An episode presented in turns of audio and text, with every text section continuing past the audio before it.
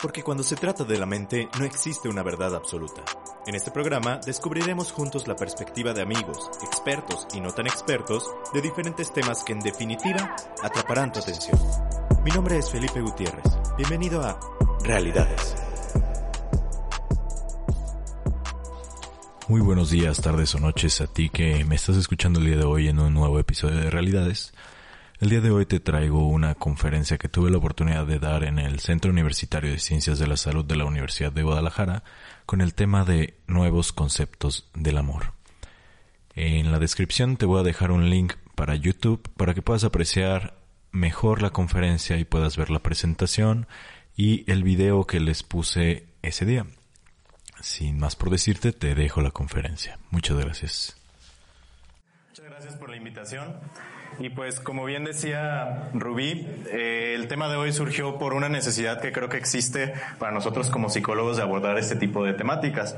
Básicamente yo me he dado cuenta y por eso es que me gusta mucho toda la cuestión de terapia de pareja, del amor, que uno de los principales problemas por los que llegan las personas a terapia es acerca de cuestiones del amor. Llámese pareja, llámese amor propio, llámese lo que sea. Entonces es importante saber cómo abordar esta parte. ¿Por qué? Porque vivimos en una sociedad en la cual estamos permeados por diferentes conceptos del amor. Inclusive nosotros mismos tenemos una mezcla. Pues, ¿Le puedes subir un poquito más, por favor? Tenemos una mezcla de cuestiones de conceptos del amor. Pero entonces, antes de poder decirles un poco acerca de las nuevas concepciones del amor, creo que vale la pena entender un poco de dónde vienen los conceptos que tenemos. ¿Cuál es el origen principal? Si hablamos, por ejemplo, de nuestros antepasados, tal vez el concepto del amor no era como tal que conocemos ahorita, era un concepto un poco más funcional. Esa palabra la voy a decir mucho a lo largo de, de toda esta conferencia porque justamente eso es lo que ha marcado los conceptos del amor a lo largo de las diferentes etapas, la función que tiene en la sociedad como tal. Entonces, Originalmente tal vez el amor no lo veíamos como tal, como una emoción, sino como una cuestión meramente reproductiva. El amor como tal o la atracción que teníamos hacia otra persona, hacia otro ente, era justamente para poder eh, generar una, prosperar la especie. Pero Después entramos en diferentes conceptos. Los que les voy a manejar el día de hoy no son todos los que existen, son los que están documentados en algunas de las civilizaciones que tenemos. Ok. Antes de iniciar me gustaría darles un concepto que a mí se me quedó muy grabado hace algunos años cuando estaba estudiando la maestría. Por ahí tuvimos un invitado que era de Medio Oriente. Esta persona de Medio Oriente nos decía, hablando acerca del amor, que él consideraba que los occidentales tenemos un concepto muy diferente a comparación de las personas que están en Oriente. Y él hacía la comparativa con esto. Los occidentales tenemos un concepto del amor como una flama. ¿Qué es lo que pasa con una flama? Una flama te da un calor intenso, un calor muy fuerte, pero se consume de manera muy rápida.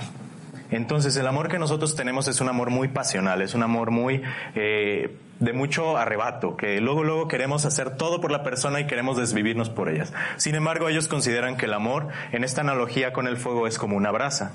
Una brasa probablemente no te va a dar la misma cantidad de fuego o de calor que una flama, pero va a durar muchísimo más tiempo. Mientras tú estés alimentando esa brasa, te va a durar tanto tiempo como tú quieras. Y ellos dicen que tienen un concepto de estas cuestiones del amor. Y se me hizo bastante interesante. Muy bien, la siguiente, por favor. Ok, nos vamos entonces desde lo más antiguo hasta lo más moderno y vamos a ir entendiendo algunas cositas conforme vayamos viendo esta parte. En el desarrollo de del paleolítico, que el paleolítico es dos millones antes de Cristo hasta la fecha, pero donde hay vestigios de algunas concepciones del amor es en estas épocas, 40.000 antes de Cristo al 10.000 antes de Cristo, empezamos con ciertas concepciones del amor. Ojo, voy a utilizar concepciones como sexualidad, matrimonio, pareja, etcétera, haciendo referencia a cuestiones del amor, porque en algún sentido las fuimos separando y en otras los fuimos uniendo. En este tipo de etapas encontramos algunos vestigios que estas civilizaciones giraban en torno a una cuestión de sexualidad y específicamente a la sexualidad femenina encontramos estas figuras llamadas Venus que nos dan o nos dan datos de que pues por ahí había como cierta divinidad enfocada a la sexualidad de, de la mujer. Siguiente.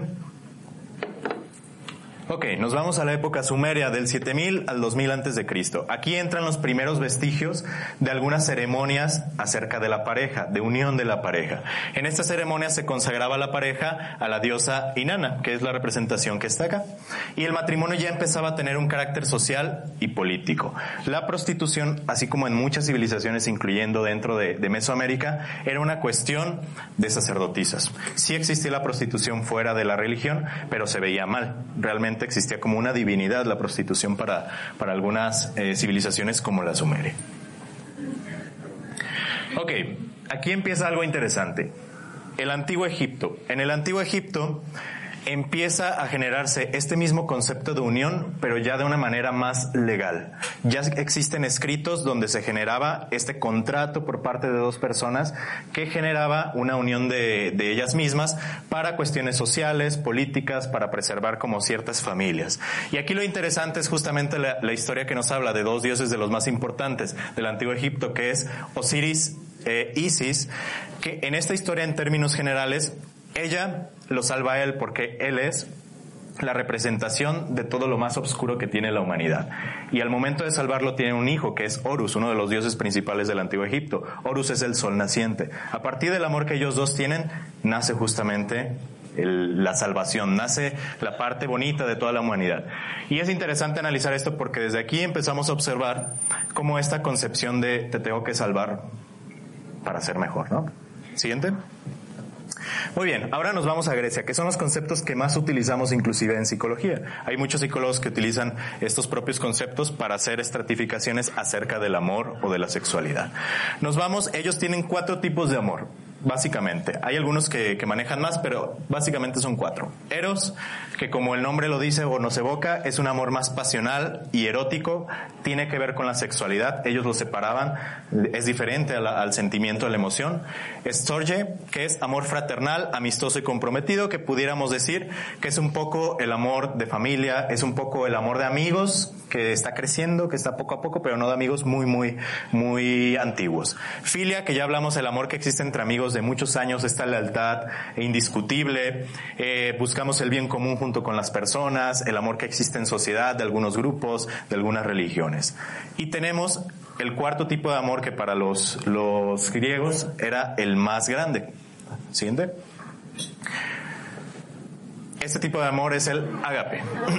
El agape es el amor más incondicional que existe. Por eso pongo el ejemplo del perrito, ¿no? Porque qué mejor ejemplo del amor que el que nos dan de repente los animales y parecería esto. Porque es un amor que nutre, es generoso, es consecuente de sus deberes, es un amor en el que tú das todo sin esperar nada a cambio. Suena algo similar a lo que creemos ahorita acerca del amor. El problema de este tipo de conceptos es que nos pueden llevar a algunas concepciones erráticas y a tener problemas dentro de las relaciones de pareja. Pero bueno, nos quedamos con este que es el el agape. Ok, en la Roma antigua, Contrario a lo que muchas personas piensan, en la Roma antigua, a pesar de que se originó toda esta, eh, que es el hogar de San Valentín, que es parte de lo que estamos celebrando por el día de mañana, ellos tenían un concepto mucho menos romántico del que nosotros pensaríamos. Si ustedes se ponen a analizar las diferentes historias, canciones, hasta películas que se han hecho de la época grecolatina, nos damos cuenta que cuando una persona, un semidios o un dios se enamoraba de alguien o de una mujer específicamente, todo valía madre. ¿Sí? Pasaba algo, había caos. Entonces ellos tenían como esta concepción de que cuando existía el amor era plenamente un caos. Y eso me recuerda de repente algunas concepciones que me daban maestros que yo, que cuando yo estudié aquí psicología, que decían que el amor es un aletargamiento de los sentidos y de muchas de nuestras áreas cognitivas y sociales de una persona. Porque justamente pasa esto, que nos genera caos en una primera instancia. Claro, tendremos que hablar de amor y enamoramiento. En este sentido vamos a hablarlo como uno mismo, ¿no? Porque muchas veces ni siquiera pasamos de la etapa de enamoramiento a la etapa de amor. ¿Siguiente? Ok, nos vamos a la época anglosajona. Aquí específicamente, por ejemplo, con los vikingos. Aquí cambia un poco el concepto del amor porque el amor se da Acuérdense, es funcional, tiene una función. Y en esta época había muchas conquistas, había muchas guerras. Entonces la función que tenía el amor era el amor que le tienes a tu rey o a tu gobernante. Y por ese amor tú vas a luchar. El amor que le tienes a tus compañeros de guerra, pero no el amor que le tienes a una pareja. Ese era el más grande amor que existía en la época anglosajona. Entonces estaba más especificado como a personas como muy rudas porque era una cuestión de guerra. ¿Siente? Ok, ahora sí viene lo más acercado a nuestra época, la Edad Media. Muchos teóricos dicen, o historiadores, que en la Edad Media es donde surgió este concepto de amor romántico, que ya iremos viendo más adelante, que creo que es algo que últimamente es un tema muy de moda. El amor romántico dentro de la Edad Media se inventó, por así decirlo, dentro de la literatura y de las artes de la Edad Media. En la Edad Media es cuando empiezan a ver poemas, empieza a ver eh, los juglares, los bardos que se les decía, y es la primera vez que se empezaba a escribir acerca del amor. Se acuña el término de caballerosidad en esta época porque había caballeros y había damas, y tenían un protocolo por el cual ellos se acercaban a las damas para cortejarlas. Entonces la caballerosidad, como hoy lo conocemos, nace en este punto. Hay por ahí una leyenda acerca del amor romántico, que en ese entonces no se llamaba amor romántico, se llamaba amor cortés, porque era una cuestión de cortesía. Hay por ahí una leyenda que dice que en alguna ocasión en algún reino llegó un bardo, llegó un juglar, que iba a todos los reinos a tocar sus canciones, a entretener a las personas a cambio de comida y de repente a cambio de dinero, pero llegó a un reino donde la reina pues no se le hizo muy entretenido. Entonces decidió no darle nada de comer. Él se enoja y dice, ¿cómo lo hago? Porque pues voy a estar aquí un buen tiempo. Y empieza a generar una canción acerca de las cualidades, la hermosura de la reina. Y de esta manera se dio cuenta que a todos les encantó y más a la reina. Entonces lo mantuvo ahí y empezó a generar una idea de lo que eran las canciones y la literatura, que era alabar las, las cualidades de la otra persona, específicamente de las damas, doncellas y de las reinas. Y este tipo de canciones se hicieron muy populares y todos los juglares y bardos empezaron a ir a los reinos a hacer justamente esto. Y de ahí viene el concepto de amor cortés, que se fue cambiando un poquito al amor romántico. Ok, un poquito en este inter de tiempo, la sociedad mexica eh, tenían ciertos conceptos acerca del amor. Es importante puntualizar, por ejemplo, acerca de la virginidad, que desde ese entonces la virginidad era vista como algo muy bueno sobre todo en las esferas más altas de la sociedad mexica. Pero sí se les pedía, por lo menos a las mujeres, a los hombres, que cuidaran su virginidad porque era algo como muy divino en este sentido, ¿no? Existía la prostitución también aquí, pero una cuestión específicamente para sacerdotisas, para rituales, para cosas por el estilo. Entonces se les pedía mantenerse vírgenes antes del matrimonio y específicamente a los jóvenes pillis, que eran los nobles. Siguiente, por favor. Ok, el periodo Tudor, el amor cortés sigue evolucionando durante los reinados de Enrique VIII e Isabel I. El Renacimiento inglés produjo una gran cantidad de poesía. Empezamos a amarrar un poco más el concepto de amor romántico con las artes, que es lo que ha mantenido hasta el momento estas concepciones. Entonces, hay que ver que aquí es donde nace, por ejemplo, William Shakespeare con todas sus obras, los sonetos, poemas, todo trataba acerca de esto. Y por último, antes de la época un poquito más moderna, nos vamos a la era victoriana, que si nos ponemos a pensar en la época victoriana, creo que esta imagen caracteriza mucho cómo es esta, esta situación, ¿no? En la época victoriana existían muy complejos formas de cortejar a una mujer o de cortejar a una persona. Existían protocolos muy bien establecidos de que tenías que ir a ciertas horas, que tenías que escribir una carta, que tenías que hacer ciertas cuestiones para que se generara como esta, esta pareja. Entonces, aquí se genera una cuestión un poquito más romántica y se le empieza a dar un tinte a los protocolos como tal que hay dentro del amor que existen hasta la actualidad. ¿A qué? Muy bien, es importante mencionar que en todas estas culturas, o por lo menos antes de la modernidad, la sexualidad y el matrimonio como concepto de amor, como concepto de unión final, por así decirlo, eh, estaban separadas. La sexualidad no era algo que se metía dentro del matrimonio, dentro de tu elección de pareja. Era algo que inclusive se veía fuera de, como adulterio. Tú podías tener como tu, eh, tus personas fuera de tu matrimonio donde expresabas tu sexualidad, pero no era específicamente para el matrimonio. ¿Entiendes? Ok. Existen en esta etapa de la modernidad tres tipos de pareja muy bien diferenciadas. Y creo que aquí vale la pena poner un poco de atención tanto ustedes a nivel personal como cuando nosotros veamos a nuestras parejas o veamos a algún paciente en el ámbito de la salud. El primer tipo de pareja es la pareja patriarcal, que ya por el nombre se irán dando cuenta de por qué se llama la pareja patriarcal.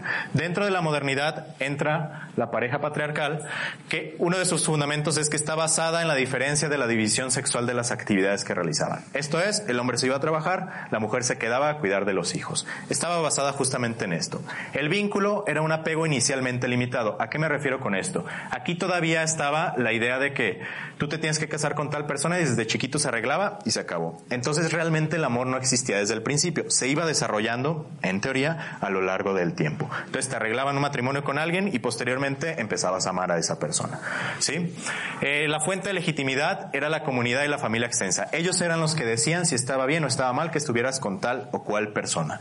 Y los roles de género este, los roles regulaban estrictamente las conductas. Ya se imaginarán más o menos por qué época es que se daba esto. Era una estructura típica de una familia extensa, no solamente papá, mamá e hijos, sino también se involucraban los abuelos o las personas que estaban más fuera. Y la parentalidad, había una regulación social de la natalidad. Te decían más o menos a qué edad deberías de tener hijos y a qué edad ya no estaba tan bien visto este, que te quedaras sin tener hijos. ¿Qué digo? Eso todavía existe actualmente, ¿no? Siguiente. Muy bien, ahora nos vamos a la pareja moderna, que ya aquí probablemente algunos de ustedes tengan características de este tipo de pareja.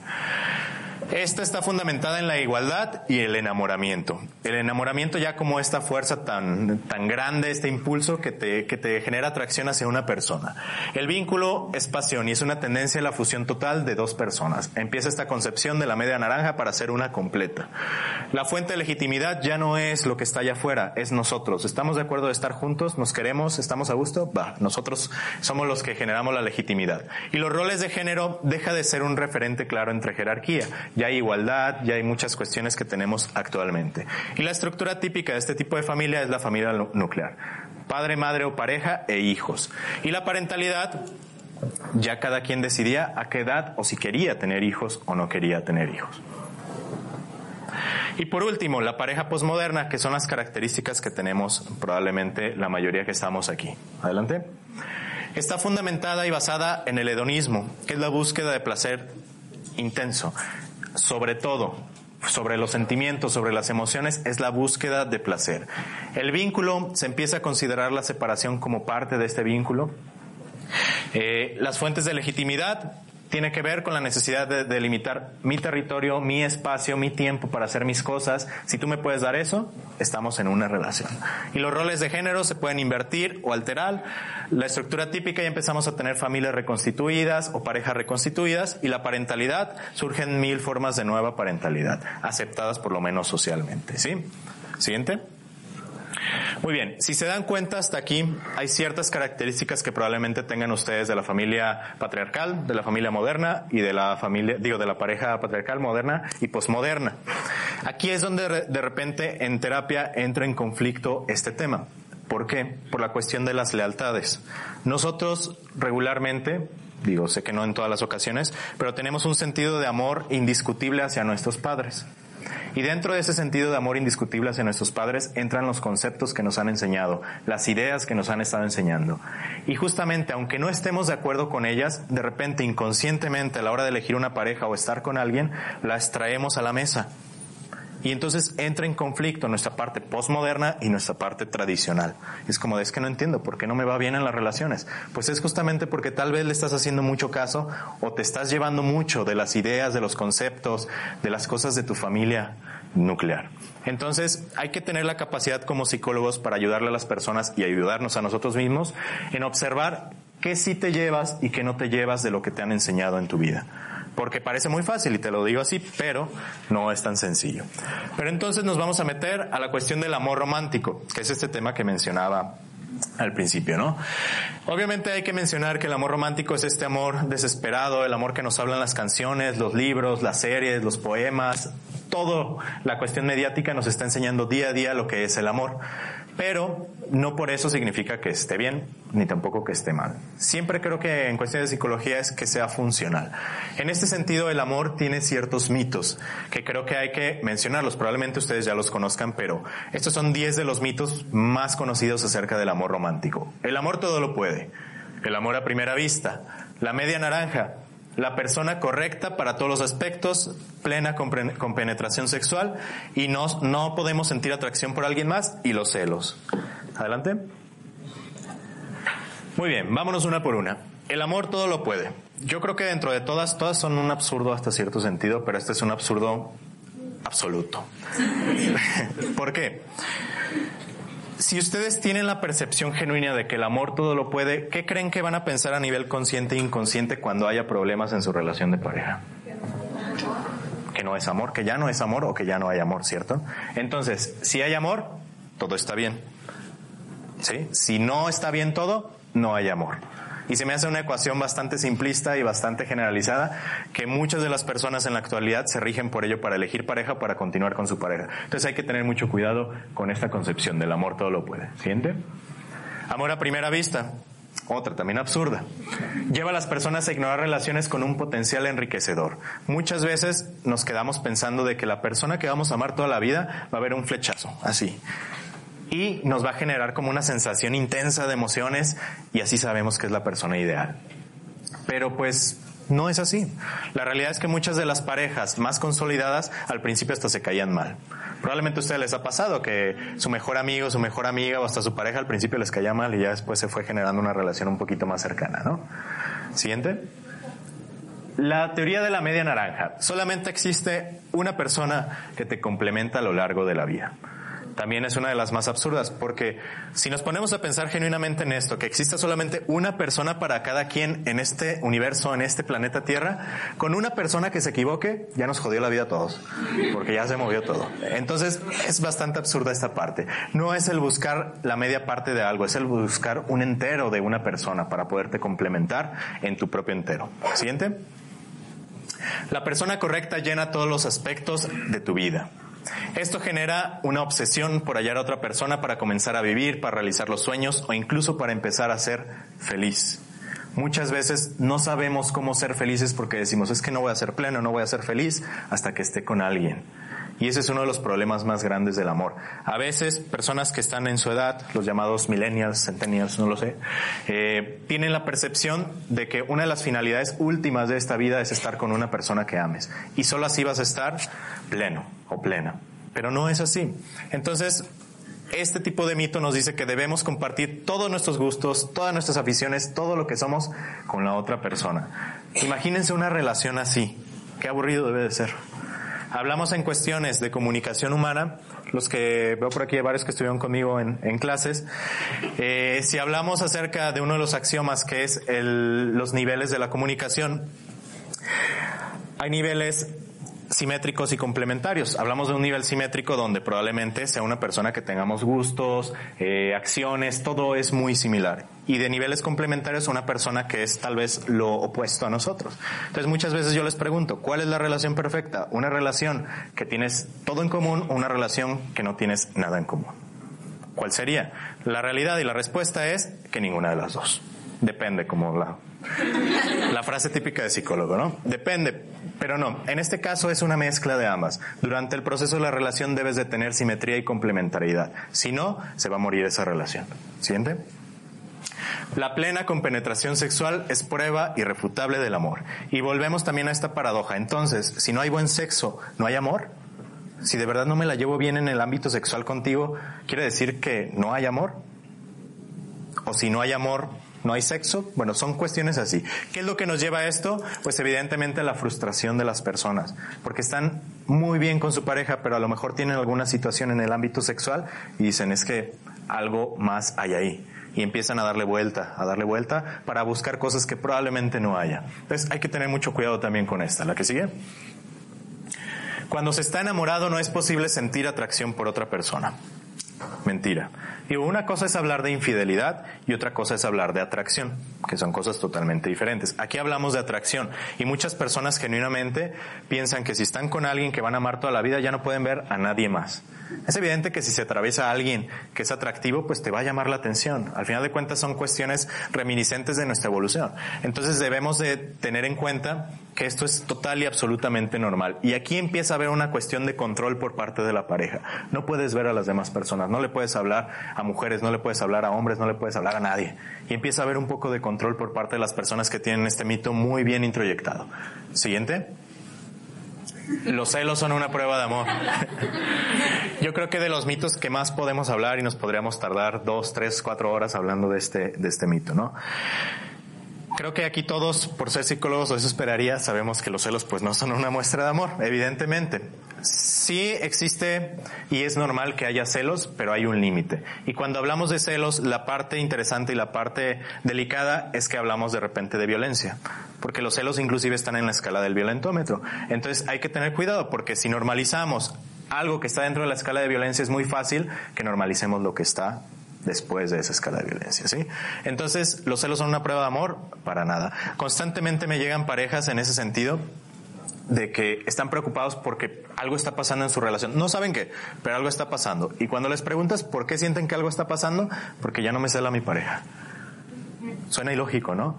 Pero están tan acostumbradas o tan acostumbrados a que la pareja constantemente le cheque sus redes, le cheque su teléfono, le esté hablando, que en algún momento la pareja, no sé, por divinidad, dejó de ser celosa y dicen, híjoles, algo está raro y me empiezo a sentir mal. Algo debería estar mal en esta relación, ¿no? Muy bien, siguiente. Hasta aquí. Parecería que entendemos más o menos lo que son las parejas, lo que son las relaciones, lo que es el amor. Pero entonces entran estas nuevas concepciones del amor, porque entran dos factores principales de, del amor que no tomábamos en cuenta a lo largo de nuestra, de nuestra humanidad. Antes de, de, pasarles cuáles son estos dos factores, es importante mencionar que por lo menos en la época moderna hubo una situación que cambió por completo la concepción del amor y cómo lo vivíamos en la situación de cortejo, y fue la incorporación de los automóviles a la sociedad. Y es algo bastante interesante. ¿Por qué? Porque regularmente el protocolo nos decía que tú ibas con la pareja y tenías unos chaperones, los papás o los hermanos, y ahí en el porche o allá afuera de la casa es donde estabas ligando. Pero llegan los autos y pues hay eh, de todo, hay hoteles móviles, hay espacio para irte a, a cualquier lugar que tú quisieras ir y cambia un poquito el proceso de incorporación de los protocolos de las relaciones. Ese fue uno de los primeros factores así fuertes que cambió la dinámica de las relaciones de pareja. Y el segundo son estos dos que les voy a mencionar. Entonces creíamos entender todo, pero todo cambió. Llegaron las redes sociales. Complejiza todo. Si de por sí es difícil, es casi intentar hacer un tratado de física cuántica, entender, comprender y hablar acerca del amor, ahora nos vamos a un ámbito totalmente nuevo, desconocido y complicado. Unas de las primeras, MySpace y Hi-Fi. No sé si a ustedes les tocó eso, pero probablemente sí. Este, unas de las más nuevas y las que siguen, Instagram y Twitter. Pero hubo una en específico que fue como el, el factor determinante para cambiar el estilo de relación entre las personas. Y evidentemente fue Facebook. ¿Por qué Facebook? Facebook cambió la manera en la cual nosotros vemos las relaciones, la manera en la que nos acercamos a los demás. Ahora nosotros contemplamos o sentimos que tenemos más amigos que los que realmente tenemos, porque aquí tenemos. Parecería que estamos viviendo dos vidas totalmente diferentes. Inclusive en una de las investigaciones que me tocó realizar acerca de Facebook y la comunicación efectiva en las relaciones de pareja, me di cuenta de algo bien interesante. Que las personas que utilizan dentro de la relación de pareja Facebook como una herramienta habitual de comunicación tienen la sensación o percepción como si tuvieran dos relaciones de pareja diferentes, una en la vida real y una en Facebook. El problema es que a pesar de que las manejaban diferente, porque de repente platicaban de algo por Facebook y se comentaban, hacían eh, likes y todo, pero acá hablaban de cosas totalmente diferentes. Pero si había problemas aquí, pues imagínense, había problemas acá. Pero si había problemas acá, muchas veces no había problemas aquí. Parecería que todo estaba bien. Entonces empieza a complejizar el lenguaje del amor Facebook porque empiezan a aparecer eh, todas las demás redes sociales a partir de eso. Facebook inicia más o menos en el 2004, empieza a tener popularidad. Ahorita hay otras redes sociales que tienen más popularidad que Facebook, pero en cuestión de interacción humana y en este tema, esta sigue siendo una de las principales, junto con Instagram. Entonces aparecen todas estas, pero junto con ellas aparecen los millennials. Entonces aquí nos empezamos a complejizar un poquito más, porque si de por sí le echamos al caldo esta parte de las redes sociales, empezamos a ver una generación que ya lo decía por ahí por inicios de los 2000, Bauman en el libro de Amor Líquido, no tenemos un amor como bien establecido de lo que es. Estamos buscando constantemente la inmediatez. Las redes sociales solo vinieron a exacerbar esa inmediatez que estamos buscando. A un solo clic estamos en la búsqueda del amor, estamos en la búsqueda de comida. A un swipe a la derecha o a la izquierda sabemos si nos gusta o no nos gusta una persona. Entonces empiezan a aparecer junto con los millennials nuevos símbolos del amor, como lo son el like, el me encanta, y las reacciones que de repente hay en Instagram, ¿no? Entonces, todo esto empieza a tener una connotación muy fuerte y junto con estos tenemos el, el, share, tenemos el comentar. Entonces, ¿por qué no comentaste mi foto? ¿Por qué no comentaste en lo que me etiqueté, en lo que te etiqueté? ¿Por qué no le diste like? ¿Por qué te están dando me encanta a estas personas? Entonces, empieza a complejizarse un poco más porque símbolos que de por sí, si tú los ves, nada más es como de, ah, ok, es algo bueno, tienen un, un significado y un, algo detrás muy, muy, muy, muy complejo. Y esto de repente el algoritmo de Facebook ha estado aprendiendo, que inclusive Facebook como tal, y por eso me gusta enfocarme a esto, ha generado nuevas herramientas para minimizar los efectos negativos de su impacto que ha tenido con las relaciones. Por ejemplo, cuando ustedes terminan con una relación de pareja que está en Facebook, no sé si ya les ha parecido, les sale una opción que dicen, ¿quieres bloquear las publicaciones, no a la persona, pero las publicaciones y dejar de ver todo lo que hace esta persona por tanto tiempo? Sabemos que estás pasando por un momento difícil.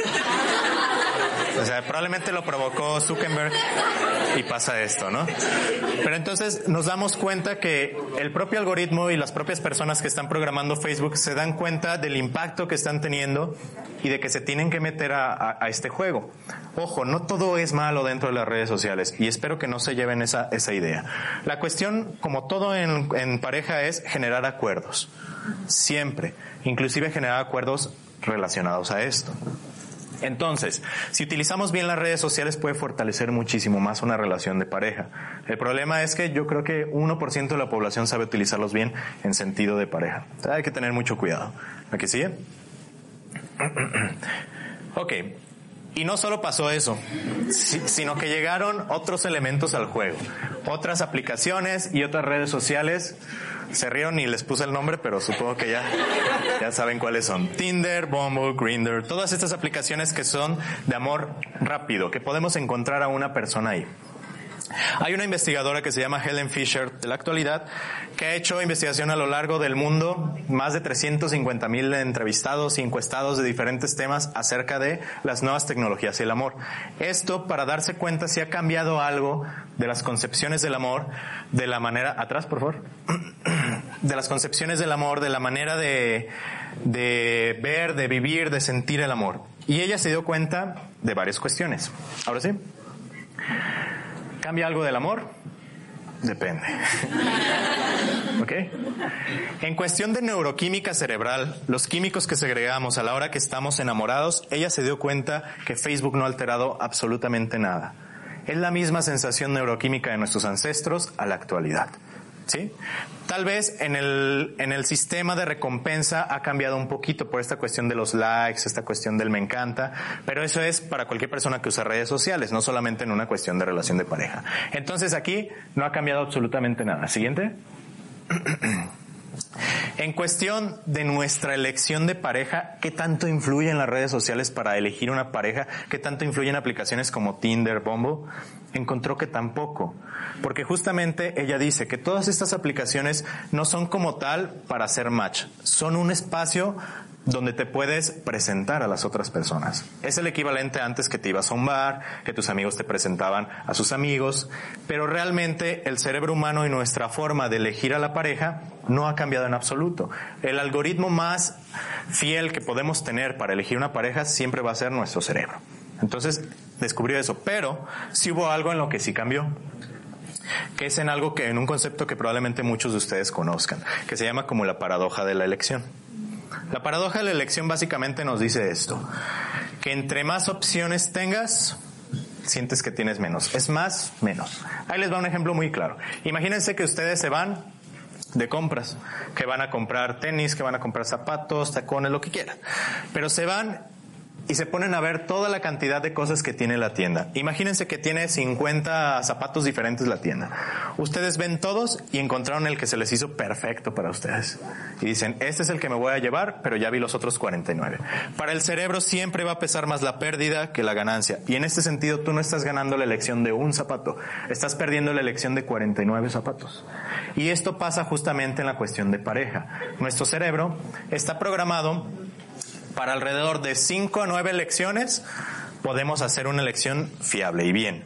Pero más de eso, hay algo que se llama sobrecarga cognitiva, que probablemente les ha pasado cuando están en Netflix buscando qué ver. Al final no vemos nada, porque estamos tanto tiempo buscando algo que ver que acabamos sin ver nada. Pues lo mismo pasa cuando estamos viendo y viendo personas en Tinder, en Bumble, en Grindr.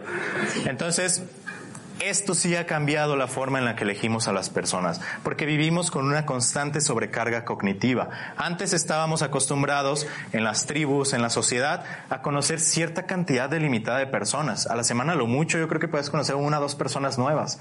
Ahora tenemos el acceso de conocer a las que tú quieras, tú nombra el número mil, dos mil, tres mil personas puedes conocer por este tipo de aplicaciones. Entonces, eso es lo que ha migrado. Lo que esta persona, Helen Fisher, recomienda es justamente Podemos utilizar este tipo de aplicaciones, pero tengamos mucho cuidado con la cuestión de sobrecarga cognitiva. Y aparte, hay dos vertientes. Una son las personas que dicen, no, pues de plano yo creo que no me va a ir bien en el amor y es un constante fracaso y fracaso en este tipo de aplicaciones. Y otras son las personas que empiezan a tener amores rápidos como si fuera una ronda rápida de amor. Entonces te elijo a ti, salimos, este, y no, ya no me gustó. Entonces la otra persona, la otra persona. Evidentemente el amor y el enamoramiento en la neuroquímica tiene un componente adictivo. Entonces, ¿qué creen que va a pasar si una persona solamente está en búsqueda de una y otra y otra y otra? Se le va a hacer una adicción. Entonces, cuando encuentre una persona que genuinamente crea que puede ser pareja de ella, no se va a sentir a gusto, porque va a sentir algo que se conoce como síndrome de abstinencia en cualquier adicción. ¿Sí? Le hace falta algo más. Muy bien. Junto con esto, sí hemos hablado mucho de pareja, sí hemos hablado mucho de, amor, pero también dentro del amor está el amor que tenemos hacia los demás, no específicamente nuestra pareja, sino nuestros hermanos, nuestra familia, nuestros amigos. Y las redes sociales lo que nos ha ocasionado es justamente esto, una ilusión de cercanía. Porque yo pienso en mi inconsciente que soy muy cercano a mi gran amigo porque cada dos días nos damos like y cada dos días me comparte un meme por eso siento que soy muy cercano. Sin embargo, la cohesión, la comunicación no se da más. ¿Sí? Hay que tener mucho cuidado con esto porque puede permear mucho la manera en que interactuamos con las demás personas. Qué fuerte, ¿no? Pues yo creo que ese sería el problema fundamental de las redes sociales. Y creo que de verdad tenemos la posibilidad de utilizarlas para tener una mejor comunicación. Y la mejor comunicación que siempre va a haber de red en, en el sentido humano es persona a persona, no a través de una pantalla. Entonces, si tienen la posibilidad de acercarse a sus seres queridos, háganlo. Pero entonces, a partir de todo esto que les he dicho a lo largo de la conferencia, surge la pregunta, ¿cómo puedo amar? Parecería más complejo de lo que pensaba, ¿no? Entonces no es tener una concepción, sino ahora parecería que tenemos un montón de concepciones y cómo le hacemos para amar. ¿La que sigue? Primera parte. Conocer las necesidades es amar. Pero no conocer las necesidades del otro, sino conocer tus propias necesidades. Y de ahí tenemos que partir. Porque si tú sabes y genuinamente esto que llaman amor propio, conoces cuál es tu necesidad de lo que puedes brindar a la otra persona y de lo que puedes recibir de la otra persona, porque muchas veces no estamos dispuestos a dar ciertas cosas o a recibir ciertas cosas, si tú lo conoces, vas a poder estar más cercano con los demás y vas a tener una capacidad increíble para detectar las necesidades de la persona que amas. Llámese tu pareja, llámese tus padres, llámese tus hermanos, tus amigos. Entonces, todo empieza con esta parte y evidentemente, pues, con terapia, ¿no? Creo que es la manera más rápida de llegar a esta parte. Conocer las necesidades es amar. ¿La que sigue? Entonces, si nos ponemos en este concepto de qué es el amor, creo que no les puedo decir qué es el amor, pero sí les puedo decir que no es el amor. Siguiente. Y entonces, seis cosas básicas de qué no es el amor. Y varios de esto viene de, de los conceptos de amor romántico. El amor no es perfección tal vez pudieran pensar que el amor todo es perfecto, todo es bonito, pero no, el amor justamente es un montón de errores. Si yo les preguntara a ustedes, primer palabra que se les viene a la mente cuando les digo amor, muy probablemente son palabras bonitas, muy probablemente. Nadie me va a decir dificultad, nadie me va a decir problemas, pero el amor es eso, es parte de. El amor no es estar ahí todo el tiempo, ni física ni emocionalmente, es entender que tanto tú como la otra persona que amas va a haber momentos en los cuales va a estar de la fregada emocionalmente y no va a poder estar ni siquiera para él mismo o ella misma. Entonces es entender esa parte. El amor no es estar atado a alguien. Sí es estar atado a algo y ese algo es a ti mismo. es a tus ideales y a tus necesidades, pero no es estar atado a otra persona. Por lo mismo no es pertenencia, no es pertenecer a nadie más. Este es un concepto de control muy fuerte y el amor no es pertenencia. No es estar incompleto. Tú ya eres una persona completa en todos los sentidos de la palabra. Es buscar a otra persona completa. Porque luego vamos por la vida buscando como Osiris e Isis a quién salvar poniéndonos la capa de superhéroe para ver a quién podemos salvar y eso nos genera como mucha satisfacción en cuestiones del amor y creemos que eso es amor. Dar todo y que me chingue yo, pero pues la otra persona está bien, ¿no? Y sobre todo el amor no es ser felices toda la vida. Regularmente cuando pregunto cuál es tu concepto de amor o cuál es la finalidad última de amor, muchas personas dicen que es felicidad. No, el amor por todo lo contrario no es felicidad. Hay muchos problemas, hay muchas situaciones, pero es muy satisfactorio. El amor no es felicidad. Pero el amor sí es crecimiento. Y hay que entender esa parte, porque es una diferencia fundamental. Si tú sientes que estás creciendo junto con la otra persona, ahí es donde debes de estar. ¿Siente? Entonces, concluyo esta pequeña charla, esta plática con esto. El amor no es un acto continuo, es un acto continuo, no es un concepto a entender. El amor, así como la deconstrucción de muchos de los conceptos que tenemos actualmente, como por ejemplo el machismo, no es un decir, ah, yo ya estoy deconstruido. Es un acto continuo día a día, cada pensamiento, cada forma de ver, cada vida, cada forma de interactuar con los demás. Nunca vamos a intentar, nunca vamos a, lograr en la totalidad comprender este tipo de conceptos. Los tenemos que vivir e ir cambiando poco a poco y durante toda nuestra vida. Entonces, pues espero que les haya quedado un poquito de algo de esta pequeña conferencia. Tal vez se van más confundidos, tal vez no. Pero bueno, muchísimas gracias por haber venido el día de hoy.